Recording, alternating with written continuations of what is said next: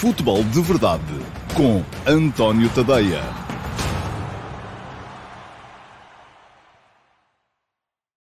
Olá, muito bom dia a todos e sejam bem-vindos ao Futebol de Verdade de segunda-feira, dia 8 de março de 2021. Um, estamos a meio da jornada deste fim de semana da, da nossa Liga. Já jogaram o Sporting, que ganhou de aflitos ao Santa Clara em casa por 2 a 1, e o Foco do Porto ganhou com muito mais facilidade fora de casa em Barcelos contra o Gil Vicente. Hoje ainda vamos ter um, um Bessá de Benfica no Jamor, e para amanhã está marcado então o derby minhoto entre o Sporting Clube Braga e o Vitória Sport Clube, portanto ainda emoção e muita com certeza para uh, o que resta desta ronda do campeonato, para já uma ronda que não mudou nada em termos daquilo que são os primeiros lugares da classificação. O Sporting acabou por ganhar, não que eu tenha feito, conforme já disse, com facilidade, esteve prestes a ver fugir dois dos pontos de avanço que, uh, tinha, que tem, tinha e tem ainda na tabela da, da, da Liga, um, e portanto uh, o Porto ganhando, a única coisa que conseguiu mesmo foi manter a pressão, e, mas com menos uma jornada para eventualmente poder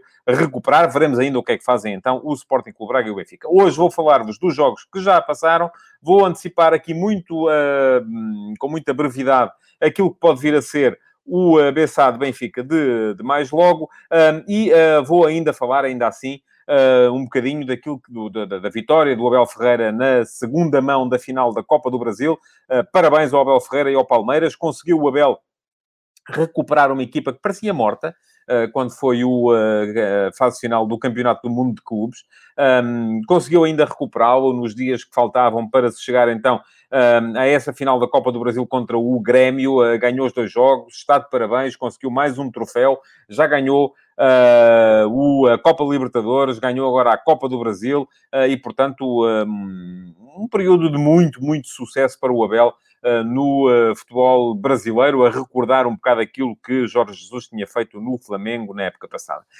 veremos agora, as coisas não param, já se joga o Paulistão, embora o Palmeiras naturalmente tenha que descansar um bocado, e depois vem aí mais um Campeonato do Brasil, já se sabe que este ano as coisas não estão fáceis para os, uh, os clubes de topo. Fala-me o Márcio Rocha, uh, que este fim de semana provou-se que o City é uma equipa que pode ser contrariada, um abre-olhos para a Champions. É verdade, embora não saiba, hum, admita que muito daquilo que se passou ontem no uh, Manchester City e Manchester United tenha tido um bocado mais a ver com a Champions que aí vem, embora o City também tenha uma vantagem tranquila sobre o Borussia de Mönchengladbach no jogo da Liga dos Campeões, uh, mas é normal que a equipa do City comece a tirar o pé nos jogos uh, internos. Agora, é verdade que sim, que é um abrolhos. Aliás, este foi um fim de semana com muitos jogos interessantes por essa Europa fora. O destaque para esse notável Bayern 4, Borussia Dortmund 2 na Bundesliga. O Bayern a responder da melhor maneira à pressão que tinha sido colocada antes pela vitória do um, RB Leipzig uh, em Freiburg uh,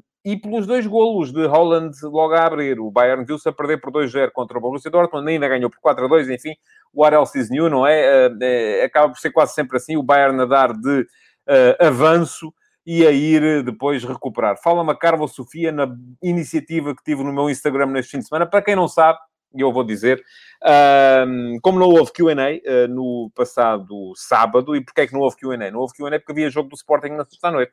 Ora, já se sabe que uh, eu gravo o Q&A à sexta à tarde, uh, e se há jogos na sexta noite e o Q&A depois só vai para o ar no sábado, à hora do almoço, corre-se sempre o risco de aquilo que eu vá dizer no Q&A à sexta à tarde estar desatualizado quando for publicado, que é ao sábado à tarde. Uh, portanto, acabei por optar por não fazer, como já tinha acontecido, que o Enem, as perguntas da semana passada aqui no Futebol de Verdade uh, vão todas para o Q&A do próximo sábado, uh, mas ainda assim, como não tinha havido Q&A, optei por abrir o meu Instagram às, às vossas perguntas. Respondi a mais de 40 perguntas, uh, em stories de Instagram. E hoje, uh, como acontece sempre, todos os dias, de segunda a sexta-feira, já lá tem uma sondagem que é agora a vossa, a vossa vez de responder. Como o último passo, de hoje de manhã, foi sobre uh, o, as eleições do Barcelona e a situação que o Joan Laporta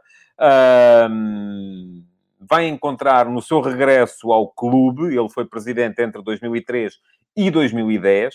Um, e então falei um bocado sobre isso, sobre aquilo que são as tarefas de Laporta e deixei ao vosso critério a possibilidade de me responderem um, à sondagem do dia, e a sondagem do dia é sobre o que é que deve fazer lá à porta neste seu regresso ao Barcelona, se deve uh, optar pela continuidade. E o que é que significa optar pela continuidade? Manter o Messi, manter o Koeman, uh, continuar esta revolução tranquila e esta reconstrução uh, da equipa, que agora até está a ser um bocadinho beneficiada pelo facto do Barça, que já esteve muito longe do Atlético, neste momento estar só a 4 pontos um, ou se deve optar por uma revolução, como ele fez, por exemplo, quando afastou Frank Rijkaard, quando afastou Ronaldinho, quando afastou o Deco, e uh, começou aí a construção da equipa uh, em torno de Messi, com Pep Guardiola como treinador, uh, uma equipa que depois veio a conquistar a Europa e o mundo. Neste momento, e já sabem, quem me seguir no Instagram, António.tadeia, pode responder nas minhas stories um, todos os dias à pergunta do dia. A pergunta do dia de hoje é esta: se deve optar lá à porta pela continuidade ou pela revolução.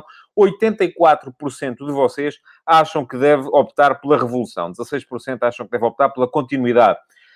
Um, diz o Márcio Rocha: nunca se deve voltar a uma casa onde se foi feliz e nem sempre se acerta nas renovações, reconstrução, como aconteceu com Guardiola. É verdade.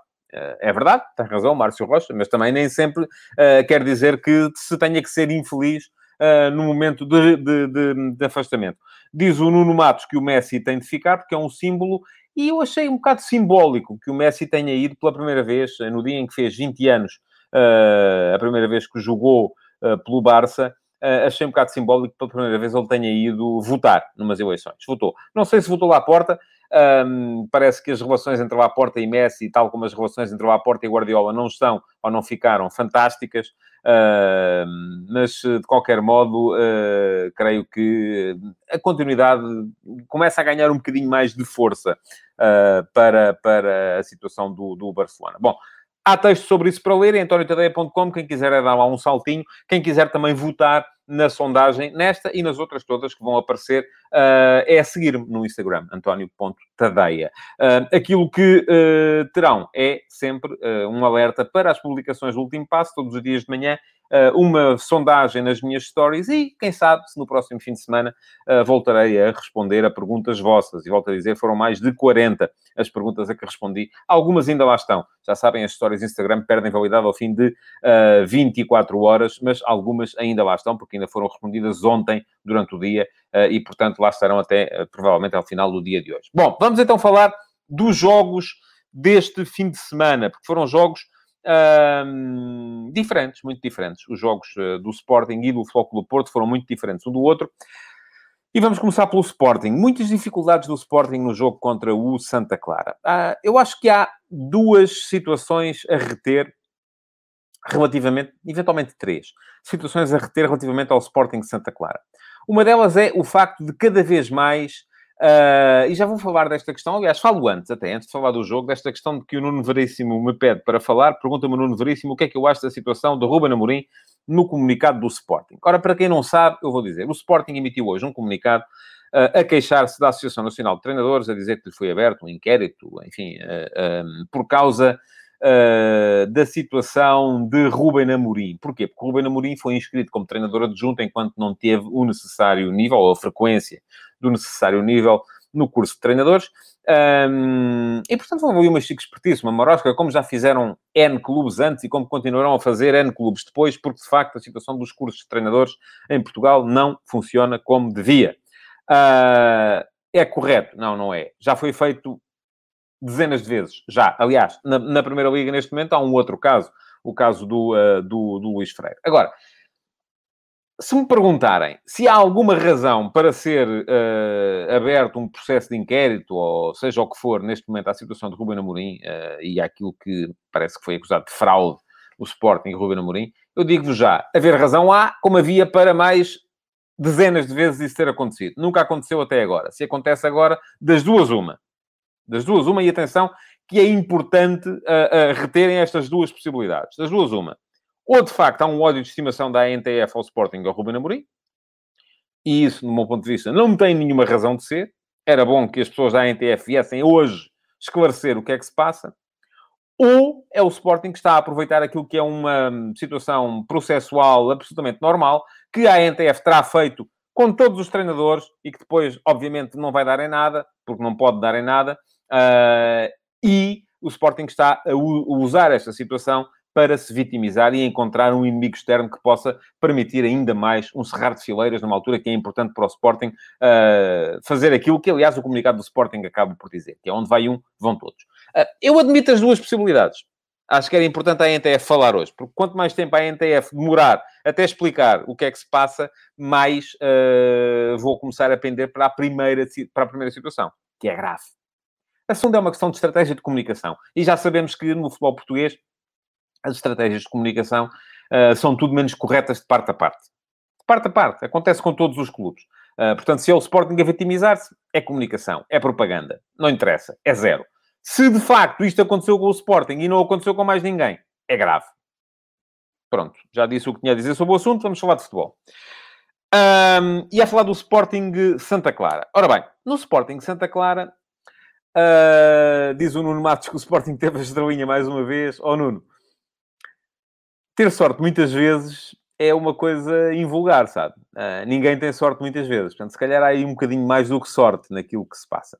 Mas eu ia, primeiro queria explicar porque é que o Sporting travou neste jogo com o Santa Clara. E ia dizer que havia aqui três situações a reter. Primeira situação, e o próprio Ruben Murilo conta dela uh, no início do jogo. Não concordo com isto que diz o Luís Augusto. Uh, diz o Luís Augusto que o Santa Clara marcou um gol fortuito aos 84 minutos. Um, oh, Luís, quando uma equipa tem a supremacia que o Santa Clara vinha a demonstrar durante o jogo, mais bola, mais, mais tempo no meio campo adversário, qualquer gol que apareça nunca é fortuito. Podemos dizer que o Sporting é uma equipa muito segura do ponto de vista defensivo e que raramente cede uh, perante este tipo de situações, mas esteve a, jogar, a brincar com a sorte, de facto. E, portanto, esteve a pôr-se a jeito. Uh, mas ia dizer, três situações. Bom, eu se continuo a responder às vossas perguntas, não consigo explicar o meu raciocínio. Primeira situação, e o próprio Ruben Amorim a identificou. Quebra de intensidade. O Sporting entrou em jogo, mais uma vez, e tem acontecido com alguma frequência ultimamente, convencido que um, basta aparecer. E não basta. É preciso manter intensidade, é preciso entrar com um ritmo elevadíssimo, é preciso ir para cima do adversário. Um, e isso não aconteceu. Segunda situação. Os adversários, cada vez mais, estão a ser capazes de contrariar aquilo que é o uh, futebol do Sporting. E quanto a isto, eu acho que valia a pena o Ruben Amorim de facto refletir. Já o disse no sábado à noite na, na RTP e curiosamente no domingo ou hoje, já nem sei, num dos jornais desportivos, uh, apareceu uma notícia a dizer que o Ruben Amorim está a estudar alternativas. Bom, eu acho que precisa, de facto. O futebol de uma equipa compõe-se de uma série de uh, variáveis. Temos o sistema tático, e eu esse acho que o Ruben Amorim não, não vai mudar, e acho que faz bem a não mudar, porque a equipa está cómoda neste sistema, neste 3-4-3. Temos o modelo, que são as ideias por trás uh, do futebol da equipa, uh, enfim, saída curta, como é que reage em momento de transição. E reparem, por exemplo, o primeiro gol do Sporting é uma transição muito bem aproveitada, recuperação alta do Palhinha, uh, bola metida imediatamente no uh, Tabata e depois um belo último passo para a finalização, que já se sabe é sempre clínica, do uh, Pedro Gonçalves. Portanto, e isso eu acho que o Sporting também não deve mudar. E acho que também não vai mudar. Duas variáveis já estão explicadas. Sistema, não muda. Modelo, não muda. Qual é a terceira variável? São as características individuais dos jogadores em cada momento e em cada posição. Porque, vamos lá ver, é diferente o Sporting jogar uh, com o uh, Porro como lateral como ala direito ou com o Mateus Nunes como ala direito. É diferente o Sporting jogar com o Tiago Tomás como ponta de lança ou com o Paulinho como ponta de lança. É diferente o Sporting jogar com o uh, João Mário como segundo médio ou com o Mateus Nunes como segundo médio. É diferente o Sporting jogar com o uh, Nuno Santos uh, avançado esquerdo ou uh, ala esquerdo.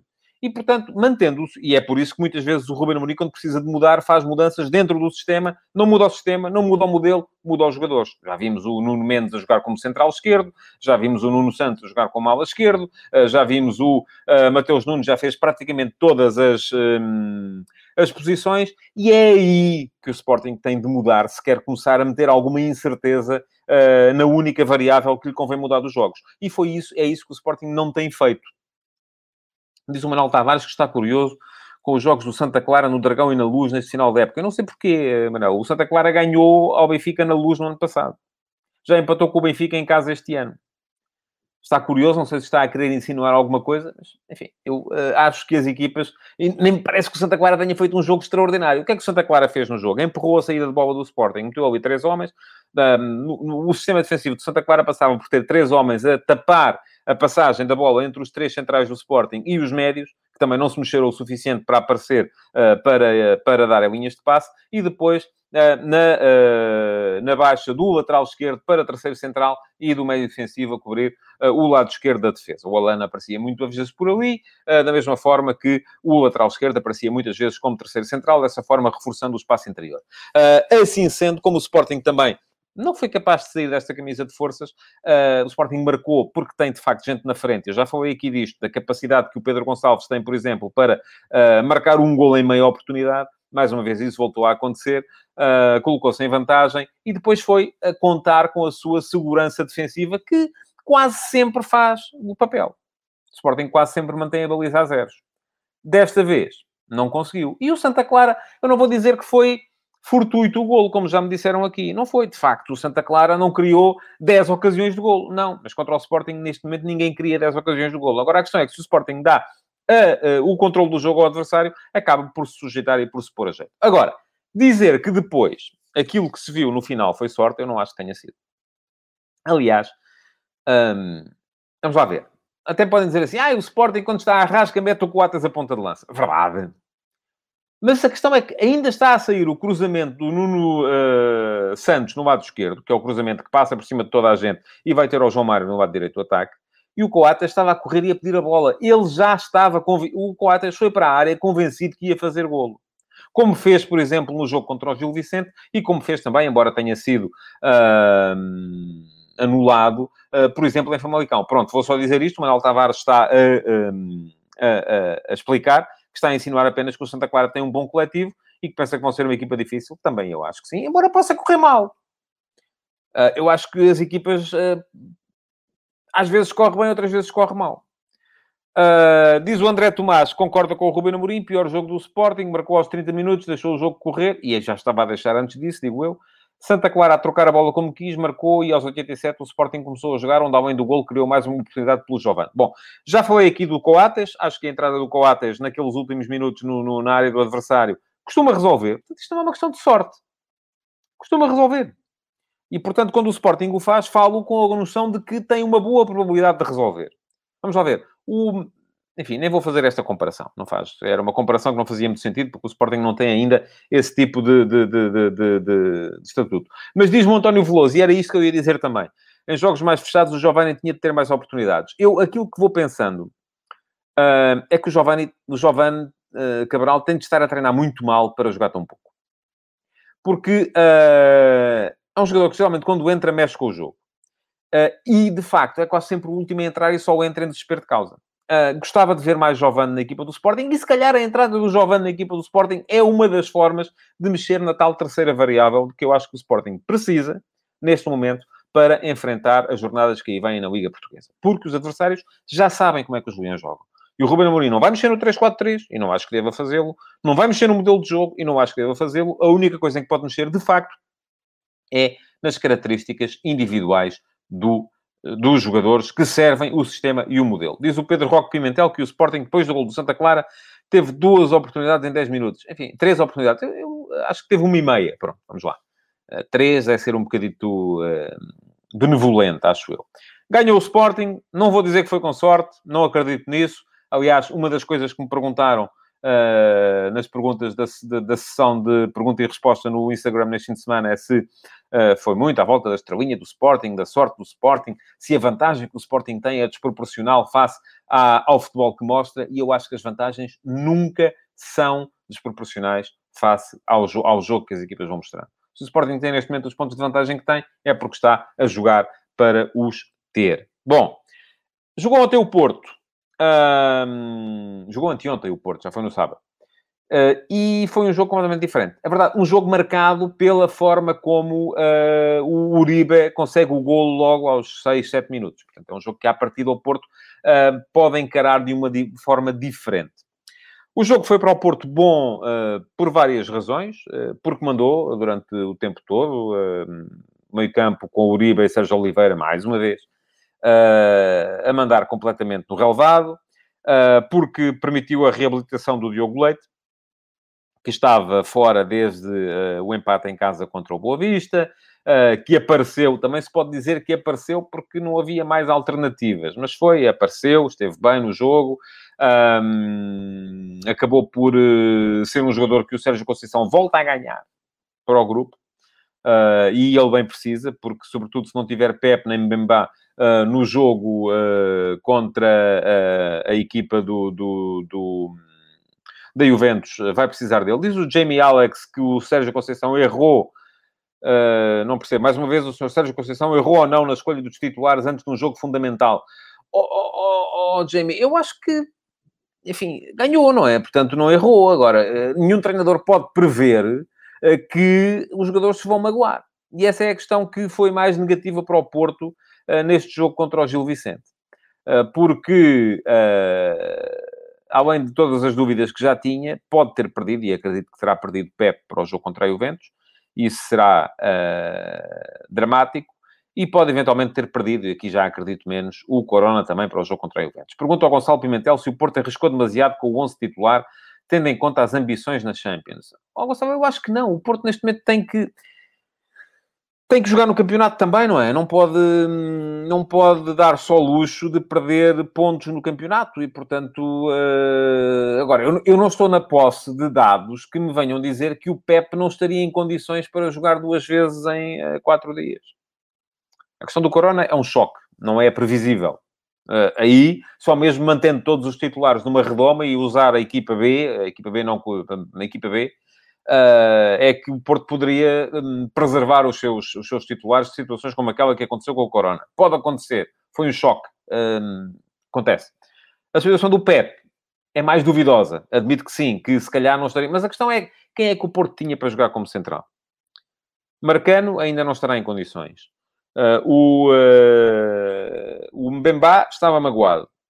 Sobravam Diogo Leite e Sarre e Pep, não é? Uh, o que é que aconteceria se o Porto entrasse neste jogo uh, com Diogo Leite e Sarre, como poderá agora acontecer contra, o, contra a Juventus, uh, e a coisa corresse mal? Com Pep disponível. Enfim, eu acho que... mas é, é, como vos digo, não tenho, não tenho informação acerca... Uh, é isto que diz o João Teixeira. Se um treinador estivesse sempre a pensar em hipotéticas lesões, não jogava com ninguém. Verdade. Agora, há aqui duas situações diferentes. Uma situação é a situação do Corona. Corona magoou-se no seguimento de um traumatismo. Foi um choque. Pode acontecer. Outra situação é a situação do Pep, que aparentemente já se anda a arrastar uh, há alguns jogos. E, portanto, aí se calhar poderia o Sérgio Conceição ter uh, prevenido e ter jogado de outra forma. Mas mesmo assim, uh, é como diz João Antunes, plantel curto. Enfim, não sei se é curto. O Porto, apesar de tudo, tem cinco centrais. E só joga com dois.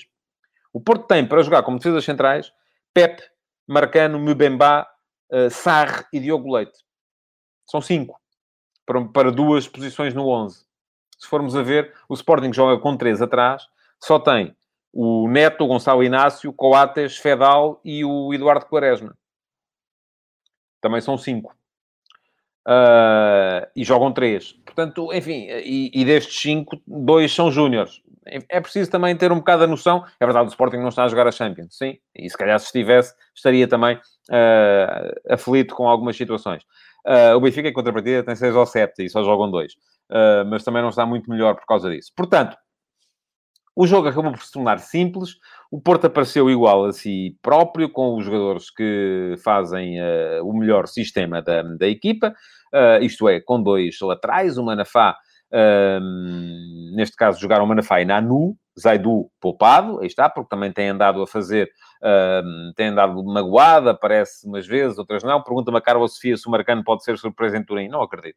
Não joga há muito tempo. Isso seria um bocado fazer aquilo que Ronald Koeman fez em Barcelona com Piquet, que também já não jogava há algum tempo, e mesmo assim era menos tempo do que Marcano, e foi jogar contra o Paris Saint-Germain e foi um desastre. Apanharam quatro. Portanto, não creio que, que possa, uh, possa jogar. Possa jogar um, em Turim. Uh, portanto, uh, mas estava a dizer, sistema tático absolutamente que é aquele que mais convém ao Porto, os dois médios, Sérgio Oliveira e Uribe, o Otávio a fazer terceiro médio e a cair numa das alas, o Corona a fazer extremo e a trocar de posição com um dos avançados, e depois Marega e Taremi na frente. Pergunta-me o André Maio, se eu fosse treinador do Porto, qual seria a estratégia para o jogo contra a Juventus? Enfim, estratégia é uma coisa. Uh, outra coisa é qual seria o 11. O 11 seria este. Ou pelo menos o sistema seria este. Eu acho que é assim que o Porto tem que jogar em todo o lado. Aparecer com três atrás, só vai baralhar. E eu acredito que se esta questão das lesões pode ter tido algum benefício para a equipa do Porto, e duvido que tenha tido algum, mas se tiver algum, é que vai um, forçar o Sérgio Conceição a ir com linha de 4 atrás. Eu acho que isso é melhor para o Porto, ir com linha de 4 atrás. E depois com os dois médios. Um, agora, se pode acontecer alguma coisa diferente? Pode. Se pode entrar eventualmente o Gruites uh, e sair um dos avançados? Pode. Se pode, aparecendo o Porto assim mais próximo do 4-3-3, uma linha de 4, o Gruites como médio defensivo, Sérgio Oliveira e Uribe uh, ligeiramente à frente, uh, Marega num lado, Corona do outro, uh, ou Otávio de um lado, Corona do outro, Marega na frente, Taremi no banco, pode acontecer. Pode, mas uh, eu acho que o Porto tem que apostar, sobretudo, na possibilidade de marcar um golo em, em Turim. Enfim, volto a falar aqui uh, do uh, Juventus Porto amanhã, até porque amanhã com certeza teremos mais dados relativos à, à possibilidade dos jogadores que o Porto vai ter em campo ou não. Uh, para já, hoje, uh, vamos ter então esse Bessade Benfica, que é um jogo fundamental para o Benfica. Atenção. Uh, a Bessade está neste momento na 12 posição, 22 pontos, 3 pontos acima da linha d'água. Eu já disse aqui, acho que este ano uh, a descida de divisão vai ser muito mais complicada do que tem sido. Vão ser precisos mais 4 ou 5 pontos do que é habitual. Portanto, uh, a maior parte das equipas que estão na, naquela parte final da, da, da, classificação. Eu estou aqui a tentar abrir a classificação, mas estava, estava a abrir no sítio errado. Um, ainda vão ter que se, vão, vão ter que se bater pela, pela, por não descer. Já o disse, acho que entre o Gil Vicente, que é 16 com 19 pontos, uh, e o Rio Ave, que é nono com 25, toda a gente ainda pode estar envolvida. Duvido que chegue ao Santa Clara e ao Moreirense, enfim, que estão um bocadinho mais acima, 28 e 29 pontos, mas do nono lugar para baixo, neste momento, toda a gente vai ter que lutar ainda por não descer, porque geralmente há sempre uma equipa que perde, que está muito abaixo. E este ano não, temos Marítimo 18, Famalicão 19, Gil Vicente 19, Farense 19. Uh, o relevado do Jamor pergunta-me a Carlos Sofia, não sei, à noite lhe digo, não fui lá ver, não, não, por acaso uh, era menino para ter ido ver o jogo da seleção de rugby, mas acabei por não ir. E, e, e, mas o jogo ainda por cima foi noutro sítio, foi no, foi no, no relevado do Centro de Alto Rendimento e, portanto, uh, acredito que o relevado principal possa estar um bocadinho melhor uh, do que tem sido habitual. Bom, mas em relação ao jogo de logo, jogo fundamental para o Benfica. O Benfica, se não ganha logo, uh, vai ver, e mesmo que empate, fica a 5 pontos do Porto e pode ficar a 6 do Sporting Clube Braga. Portanto, uh, pode vir a ser muito complicado para o Benfica. Mas do outro lado, o Benfica vem de duas vitórias. 2 a 0 contra o Rio Ave, 2 a 0 contra o Estoril. Enfim, são duas vitórias que permitem à equipa começar a respirar e a acreditar um bocadinho em si própria. Mas atenção, porque do outro lado tem, temos uma equipa que neste momento tem a terceira melhor defesa da Liga. A Bessade sofreu 18 golos até este momento em 21 jogos. Melhor que a Bessade, só o Sporting com 11 e, imagine-se, o Benfica com 17. Portanto, é uma defesa difícil de ultrapassar. É uma defesa que já manteve ali o zero no Jamor contra o Sporting Clube Braga e até ganhou esse jogo. Manteve o zero no Jamor contra o uh, Flóculo do Porto e empatou esse jogo, 0 a 0. Perdeu com o Sporting 2 a 1, mas num jogo que podia perfeitamente ter conseguido outro resultado, porque expôs, aí foi ofensivamente, expôs a defesa do Sporting como mais ninguém o conseguiu fazer nos últimos tempos, uh, e portanto, com certeza poderá uh, fazer um bocadinho a vida negra ao uh, Benfica. Alguém me falava aqui das declarações do Jorge Jesus ontem, eu acho que elas são estratégicas. Quando Jesus veio ontem falar do mata, mata, mata, é um bocadinho a recorrer àquela ideia de que as equipas do Petit uh, metem muito, muita intensidade, muita falta no jogo. Uh, é assim desde que Petit era jogador, imagino-se, no Boa Vista. Depois, quando Petit passou pelo Benfica, ao Benfica já conviria dizer que não. Um, que afinal, se calhar não, era um jogador fino e não, e não, não batia em ninguém. Uh, mas eu acho que todas estas declarações antes dos jogos só têm um objetivo. Sejam elas, venham elas do Benfica, do Porto, do Sporting, do Braga, seja de quem for, só têm um objetivo. É condicionar. E, portanto, siga para bingo, não há muito mais a dizer. Já repararam, não sei se repararam, que não foi lei de arbitragem, e ainda bem, porque é sinal que não houve nada para dizer. As arbitragens, até ver, foram uh, tranquilas e, sim, e, e, e, sem grandes problemas nesta jornada. Jornada na qual eu ainda assim queria fazer aqui a chamada de atenção para um lance, que é o golo do Beto, uh, no uh, Portimonense Tondela. Que golaço! Vai ser com certeza o gol da jornada, um dos candidatos a gol do ano. Uh, quem não viu, é ver, uh, porque tem essa possibilidade hoje em dia. Os gols estão todos disponíveis na internet. E pronto, chegamos ao fim do Futebol de Verdade de hoje. Queria agradecer-vos por terem estado aqui. Voltar a lembrar-vos que se me seguirem no Instagram, uh, António Ponte Tadeia, têm lá a votação do dia para darem a vossa opinião e todos os dias vai acontecer e podem habilitar-se também a, a, fazer perguntas que eu depois respondo, uh, geralmente ao, ao, fim de semana. Pode ser que volte a fazer isso. Muito obrigado por terem estado aí.